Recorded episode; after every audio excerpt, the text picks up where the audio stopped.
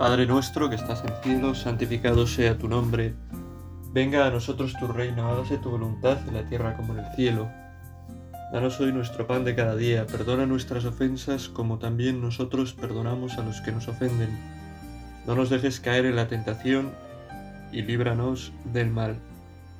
Vamos en esta tarde a estar con Jesús en este rato de, oración, a mirarle a Él. Quizá lo tenemos delante de nosotros en el sagrario, pero si no, pues lo miramos en nuestro interior, lo miramos en la naturaleza, en, el paisaje que nos rodea, lo miramos espiritualmente cara a cara y a mirarle a él y a estar con él y a contarle lo que llevamos en nuestro corazón.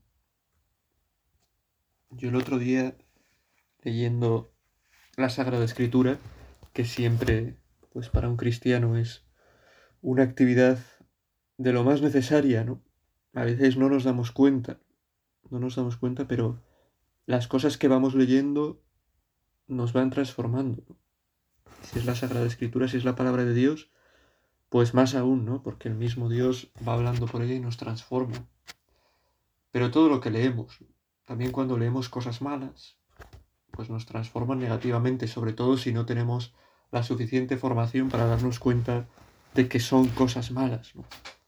Pero la Sagrada Escritura y de un modo especial el Evangelio siempre nos renueva por dentro, siempre hace que surjan en nosotros preguntas que nos ponen en diálogo con el Señor. Hay un pasaje que siempre desde pequeño a mí me ha llamado la atención, un pasaje que en este caso leo en el Evangelio de San Mateo, que es aquel en el que Jesús, en, bueno, en un discurso anunciando la persecución, anunciando las dificultades, la cruz, pues dice de repente, no penséis que he venido a, que he venido a la tierra a sembrar paz. No he venido a sembrar paz, sino espada. Para alguien, pues, que ha recibido siempre en su educación cristiana, en sus catequesis, ¿no? Pues una visión, además una visión que ahora, en la que ahora se acentúa mucho, de, de Jesús como eso, como lo que es realmente, ¿no? Pues un sembrador de paz, alguien que, que viene a traer, pues, salvación, alguien que trae amor, que trae perdón. Es verdad, todo eso lo es realmente, ¿no? Pero a veces se ha pintado un Jesús un poco, pues, pues como si fuera un hippie, ¿no? Que va ahí por ahí diciendo, os traigo amor a todos, ¿no? Y, y Jesús es Dios, no es un hippie, es Dios. Y Dios viene a sembrar el, el verdadero amor. Y el verdadero amor que siembra Dios no es un amor que dice te quiero, me da igual lo que hagas, aunque te des un tortazo y otro y otro y acabes desnucándote y sin cara, me da igual lo que hagas, te quiero. Que eso es lo que haría un hippie y más pues si se ha fumado algunas hierbas de estas que producen mm, bueno, pues alucinaciones y, y cosas. No, Jesús no, no es un hippie, es Dios y su amor es el amor verdadero, que es un amor que cura, que sana, que limpia, que da fuerzas, es un amor lleno de espíritu, es un amor que mueve a la conversión a ser lo que tenemos que ser, actuar eh, conforme a lo que somos para poder, siendo lo que somos, realizarnos, ser felices, llegar a la plenitud, que es lo que nos quiere dar el mismo Jesús. Por eso cuando Jesús dice que no ha venido a traer eh, paz sino espada, no se está refiriendo, pues quizás a alguna interpretación que se pueda hacer del cristianismo, eh, pues yo qué sé, viendo el cristianismo pues como el cristianismo de las cruzadas, el cristianismo de... En el nombre de Dios se han hecho muchas barbaridades y también en el nombre de Cristo, ¿no? Y una de ellas probablemente sea, eh, bueno, las cruzadas o el uso de la violencia para imponer la fe o algunas prácticas que desde luego no han ayudado a la Iglesia ni a la expansión del Evangelio. Pero Jesús cuando dice que viene a traer la espada no se refiere a la espada a que Él viene con una espada a cortar cabezas. ¿no? Se refiere a que el mensaje del Evangelio, el mensaje del cristianismo es un mensaje que viene a, atravesar el corazón del hombre. Porque el corazón del hombre, el hombre sometido bajo el peso del pecado, desde el comienzo, por la desobediencia a Dios, por la soberbia, pues es un corazón que se resiste al Evangelio. Que lo que Cristo anuncia en el Evangelio parece como lejano en un principio al corazón del hombre, ¿no? A un corazón que no se ha dejado tocar, que no se deja tocar por el Espíritu, un corazón que no se deja tocar por la gracia, pues el Evangelio es como una espada que le atraviesa. Y es una espada que tiene que, que atravesarlo para limpiarlo, para purificarlo, para renovar el corazón. ¿no? Y por eso el cristianismo y Cristo trae dentro del hombre, de cada uno, en las familias, en las sociedades, en, bueno, en todas las civilizaciones en las que se ha introducido la semilla del Evangelio, ha traído disputas, enfrentamientos, discordias. Y entre otras cosas porque el Evangelio, además de ser algo que viene a revolucionar al hombre, ¿no? Porque quiere sacarlo del engaño de, del pecado, de, de las malas costumbres a las que lleva el pecado, ¿no? Costumbres a las que a veces el hombre pues se ha acostumbrado y con las que está muy a gusto. Además de por eso, porque hay mucha gente que a lo largo de la historia, en nombre del Evangelio, en nombre de, del Señor, ha hecho cosas malas y ha manchado el Evangelio, ¿no? Y ha traído más división, más dificultades. Pero bueno, de eso no vamos a hablar. Podríamos hablar ahora de la cooperación pues del cristianismo con diversos regímenes políticos, o la asimilación de católico a una persona de determinado régimen político que sigue determinadas ideas, ¿no? que es un mal siempre, ¿no? porque el cristianismo no es nunca una ideología y nunca se asocia a una ideología, ¿no? porque siempre el cristianismo algo que viene a meterse en la vida de cada hombre, ¿no? de cada hombre, de cada mujer para transformarlo. Y la política no es un medio de transformación del mundo, ¿no? La política es un medio de gobierno que puede ser bien usado o mal usado, pero lo que transforma el mundo son los grandes ideales, las cosas grandes, el Evangelio y en definitiva la gracia de Dios. Y eso es lo que tenemos que, que observar. Y en esta transformación del mundo que quiere realizar la gracia de Dios, pues esta gracia choca con el pecado, choca con el hombre, con el hombre viejo, con el hombre eh, que no quiere reconocer que tiene que abandonarse a sí mismo, ¿no? Y abrirse a los demás para ser realmente lo que está llamado a ser. Y en, y en esto pues es cuando surge la violencia, cuando surge las dificultades, cuando surge el sinsentido, cuando surge el enfrentamiento dentro de una familia, ¿no? Una madre que cree, que tiene fe y que a sus hijos, ¿no? educados pues en ideas progresistas, ideas de... no les cabe en la cabeza, ¿no? Cómo su madre puede dar más importancia a hacer sus oraciones que a, cualquier otra cosa. Y hace que haya disputas, enfrentamientos, familias donde no se puede hablar de religión, donde no se puede... Madres que tienen una gran fe pero no saben cómo transmitirla a sus hijos, a sus nietos, a su descendencia, que ve que se pierde, que ve que es normal, ¿no? Es normal porque, porque el mensaje de Cristo es un mensaje que viene a ser como, un, como una bofetada al mundo. Y hasta que uno no se recompone de esa bofetada, pues claro, está en contra de la bofetada, porque no quiere sufrirlo. El hombre que no se ha despertado del pecado está a gusto en su pecado, ¿no? Pues nosotros vamos a considerar, considerar esto, ¿no? El deseo de Dios de, de transformarlo todo, ¿no? Y que eso hace que, que todo se tambalee, pero para purificarlo, para renovarnos, ¿no? incluso en nuestra vida, con nuestros pecados. A veces nos tambaleamos, Sufrimos contradicciones, dificultades, pero Dios, si le dejamos actuar, utiliza todo eso para purificarnos y ayudarnos.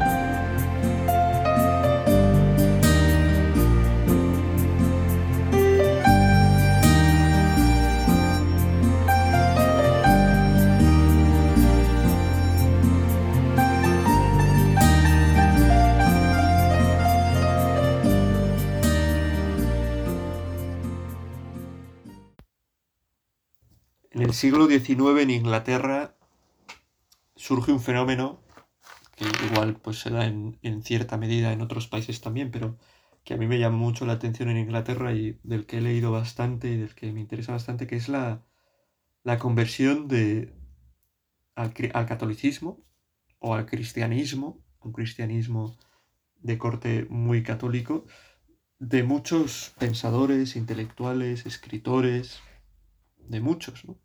Siglo XIX, más bien siglo XIX-XX, ¿no? Siglo XIX comienza con, con el ahora recientemente canonizado John Henry Newman, que es como una luz que lleva a muchos a convertirse. Y entre ellos lleva a convertirse a, escritores tan famosos como, como Evelyn Waugh, escritor de, de, libros tan célebres como Retorno a Bracehead, ¿no?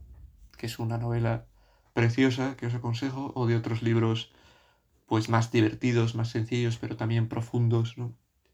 profundos en ideas que tienen de fondo, pues como Noticia Bomba, o, o, uno que me he leído yo recientemente, que es una biografía de un de otro converso, ¿no? que es eh, Ronald Knox, que son muy buenos. Bueno, pues tiene una frase, Evelyn Bow, que dice, la conversión es como salir a través de una chimenea de un mundo de espejos donde todo es una caricatura absurda, para entrar en el auténtico mundo creado por Dios.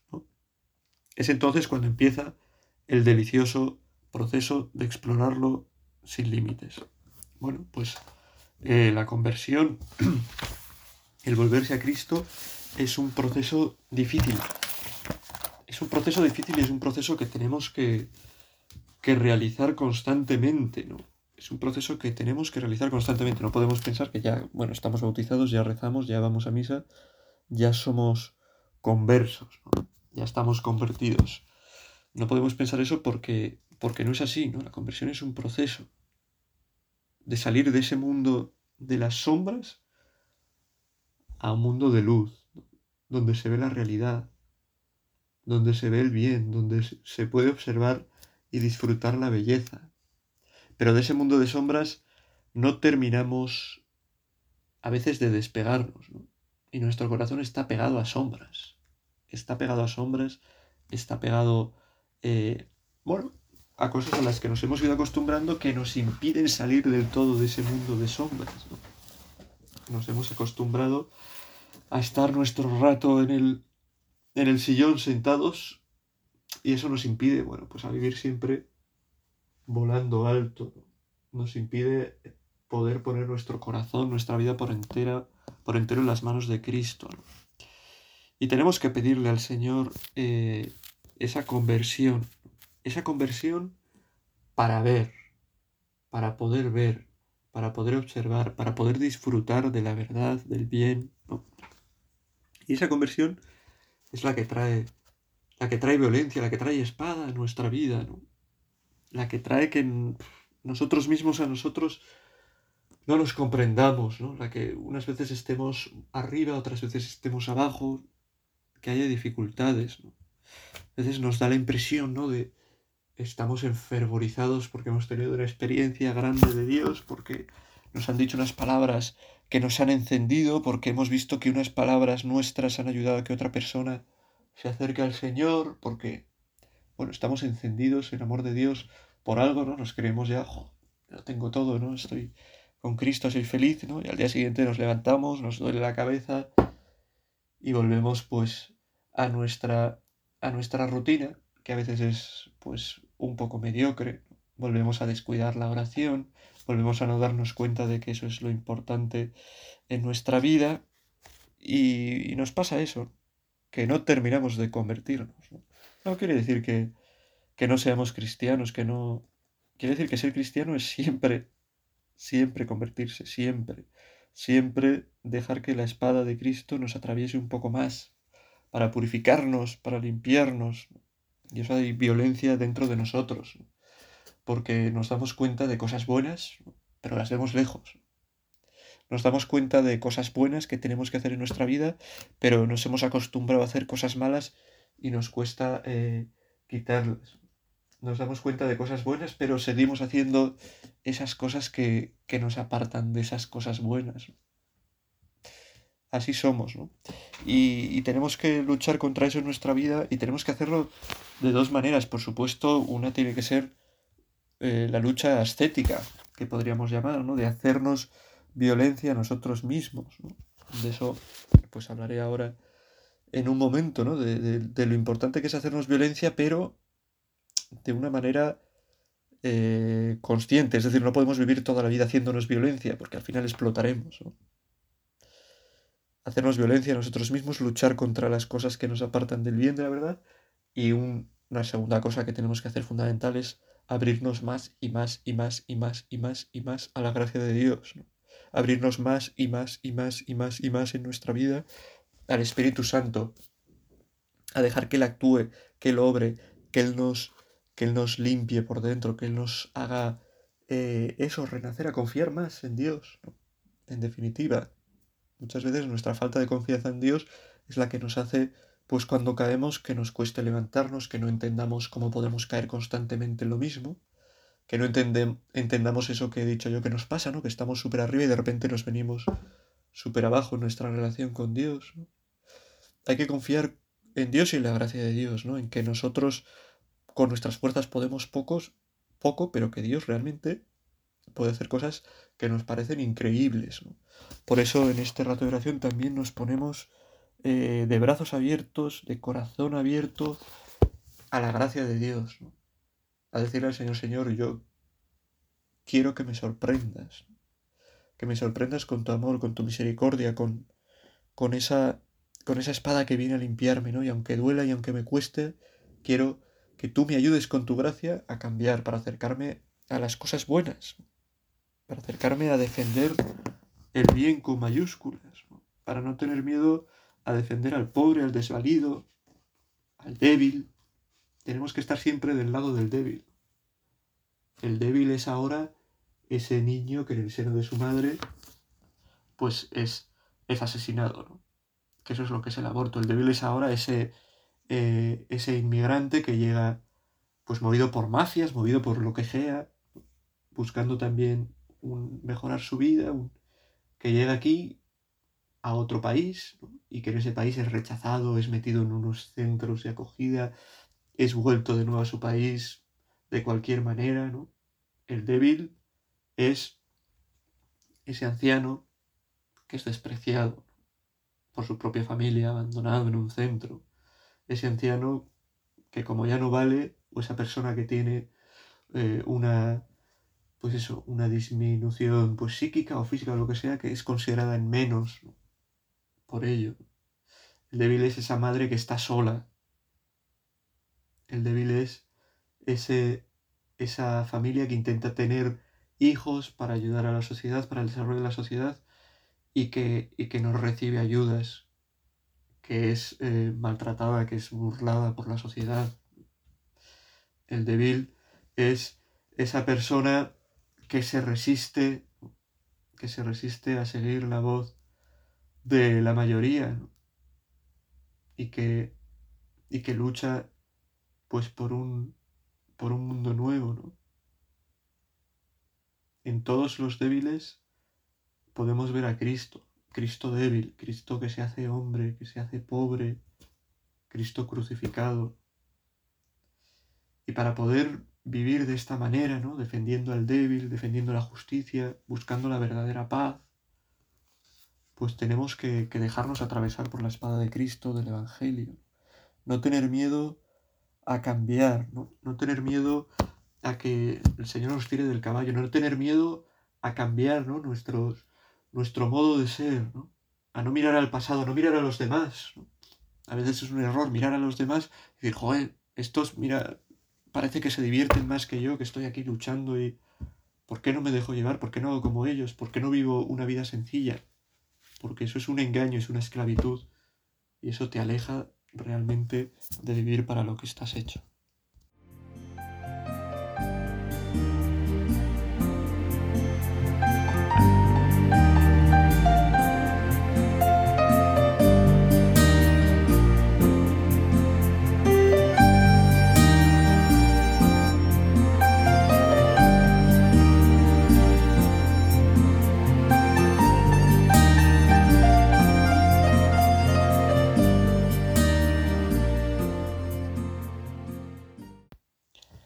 Nuestras luchas cristianas a veces nos pueden entrar ganas mirando a nuestro alrededor, a un mundo que no cree, a un mundo que se ha dado pues al culto al cuerpo, que se ha dado a pues a, a no preocuparse por, por el tono espiritual, por la vida espiritual, a mirarse bastante al ombligo y a las necesidades de cada uno de su familia sin pensar en los demás, nos pueden entrar ganas a nosotros también de, de desistir en nuestra lucha, ¿no? Estoy aquí luchando por, por sacar adelante eh, una vida, pues eso, eh, que sea una vida con ordenada, ¿no? Por vivir orden en, en la economía de la empresa que estoy llevando, por ejemplo, ¿no? Y veo al lado otro que, pues poco a poco se va enriqueciendo a base de pequeñas, pequeñas mentiras, de pequeñas corrupciones. Me entran ganas de, joder, yo podría vivir también con ese desahogo si le imitara, ¿no? Estoy luchando por, por ser casto, por guardarme para poder entregarme a una persona el día que me case y, y veo al lado.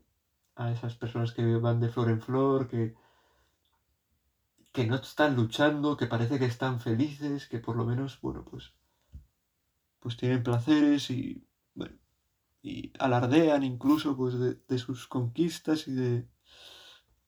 Decía el arcipreste de Ita, envidia de la virtud hizo a Caín criminal, gloria a Caín, hoy el vicio es lo que se envidia más. Que es una...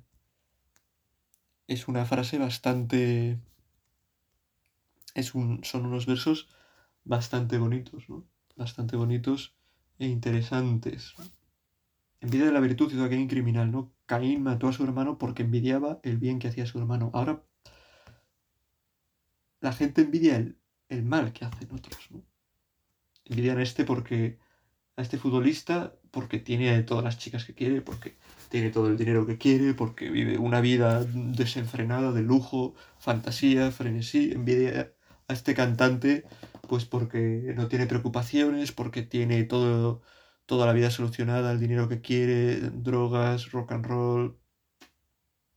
Bueno, pues a veces los modelos que se envidian son malos, ¿no? En vez de envidiar el modelo de la virtud y del bien, ¿no? Por eso, ¿no? Porque el hombre viejo está dentro de nosotros y porque nos cuesta cambiar nuestra vida, convertirnos, ¿no? Y por eso el Señor trae esa espada que quiere convertirnos. Decía eh, San John Henry Newman que la persecución es el estado natural de la Iglesia y es normal. No nos puede extrañar que esto sea así, porque la Iglesia, si es fiel a sí misma, si lleva el Evangelio de Cristo, lleva la espada de Cristo, esa espada que quiere tocar el corazón del hombre para convertirlo. Y el mundo se resiste a eso. ¿Por qué es perseguido? ¿Por qué la gente no cree? Porque hay gente que hace incluso pues luchas contra contra los que creen, ¿no? Y, hace gala de su ateísmo y pretende imponerlo a los demás. Pues en el fondo es una cuestión de comodidad. Es una cuestión de que el cristianismo viene a exigir. El cristianismo exige al hombre cambiar. El cristianismo exige al hombre eh, no hacer siempre lo más cómodo, ¿no? Pues exige al hombre de vez en cuando tener que hacerse violencia a sí mismo, exige al hombre tener que que, que luchar contra lo que en un principio le, le saldría hacer, ¿no? Tenemos que luchar, tenemos que mirar esa parte ascética y sobre todo pedir la fuerza del Espíritu para que nos transforme. Para que nos transforme, pero no de un modo externo, sino para que nos haga más realmente en nuestro corazón el bien. Es lo que decía yo antes, ¿no? La vida no puede tratarse constantemente de estar luchando contra lo que queremos. Como soy hombre, tengo pecado, quiero cosas malas, pero tengo que luchar contra esas cosas malas. Yo quiero a la mujer de mi vecino, quiero al marido de mi vecina, pero tengo que luchar contra eso porque es malo. Pues la lucha a que tenemos que dejar que un actor principal sea, sea Dios, sea el Espíritu Santo, sea su gracia, tiene que ser más una lucha por que nuestro corazón deje de amar esas cosas malas, para que empiece a amar cosas buenas y así de un modo natural nos salga luchar por el bien. No, podemos vivir toda nuestra vida con los puños apretados, diciendo, eh, yo esto lo voy a cambiar.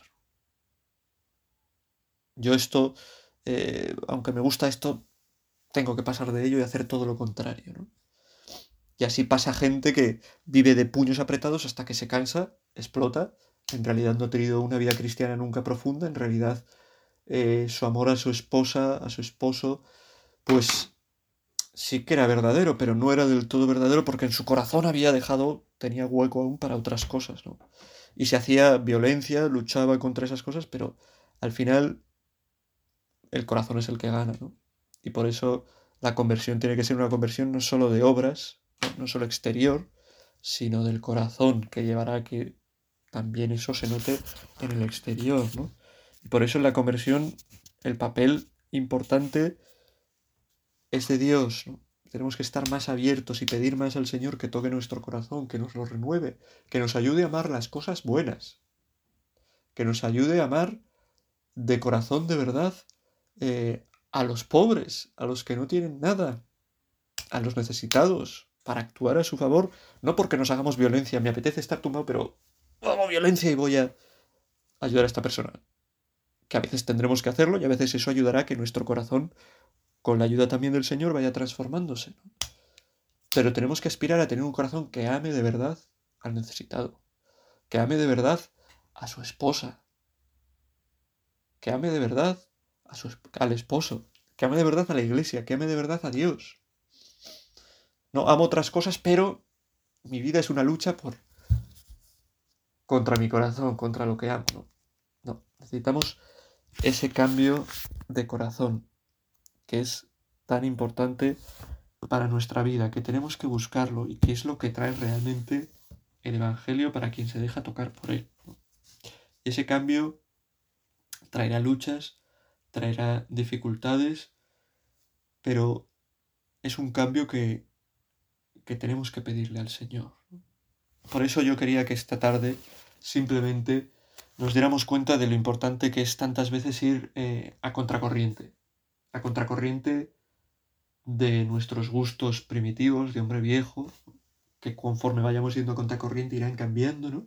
Y nos acabará gustando lo bueno, ¿no? No vamos a ir, no vamos a llegar al cielo, ¿no? Si llegamos algún día, pues teniendo un corazón así que ame pues las cosas malas, que amen las cosas que nos apartan de Dios, que a veces ahora en nuestra vida amamos. No, no, Dios va a transformar nuestro corazón si le dejamos, por supuesto. Tenemos que ir a contracorriente de nosotros tantas veces, tenemos que ir a contracorriente del mundo, un mundo que, que persigue a la iglesia, un mundo que persigue el Evangelio, un mundo que se resiste a ser cambiado por el Evangelio, un mundo que se inventa teorías para eh, pues desvirtuar el mensaje de Cristo o el cristianismo. ¿no? el cristianismo está en contra del sexo, no, el cristianismo está en contra de, de la igualdad, ¿no? El cristianismo está a favor del amor realmente, ¿no? El cristianismo está a favor de la igualdad entre todos los hombres, de verdad, pero respetando a cada hombre como es, ¿no? Respetando que el hombre es varón y es mujer, y que el varón y la mujer tienen la misma dignidad porque son creados por Dios tienen la misma dignidad porque tienen el mismo, el mismo valor que Dios le ha otorgado, pero tienen diferencias que hacen que sea cada uno pues una parte tan excepcional y tan necesaria de lo que es ser humano. Pero no se puede, no se puede, eh, no se puede negar estas cosas. No se puede negar que el mundo va a atacar constantemente al cristianismo y nosotros estamos en medio. Tenemos que estar en medio como Cristo, que vino a traer la espada porque su mensaje era un mensaje que iba a revolucionar a la gente, pero él mismo fue a la cruz y no se resistió a la cruz. Él mismo murió por los hombres. Nosotros no tenemos que ser de esos que llevamos la espada, eh, llevamos el Evangelio dando golpes a todo el mundo con él. Llevamos el Evangelio que cicatriza heridas, que escuece, que lo que haga falta, pero siempre con amor y siempre dispuestos a ser los últimos, siempre dispuestos a servir, siempre dispuestos a reconocer el bien del otro, siempre dispuestos a amar incluso a los enemigos, a los que están equivocados, a, que, a los que intentan hacernos caer. Realmente eh, este es un mensaje que podemos guardar en nuestro corazón, ¿no? guardar en nuestro corazón. Tenemos que ir a contracorriente, llevar el Evangelio, que es espada, que es que no siempre es fácil, que nuestra vida también duele, pero tenemos que hacerlo siempre desde el amor, siempre amando a todos, a contracorriente sí, pero amando y abrazando a todos los hombres que encontramos en ese camino que hacemos, pues a veces llevando la contra el mundo que nos marca el Evangelio. Dios te salve María, llena eres de gracia, el Señor es contigo, bendita tú eres entre todas las mujeres y bendito es el fruto de tu vientre Jesús. Santa María, Madre de Dios, ruega por nosotros pecadores, ahora y en la hora de nuestra muerte. Amén.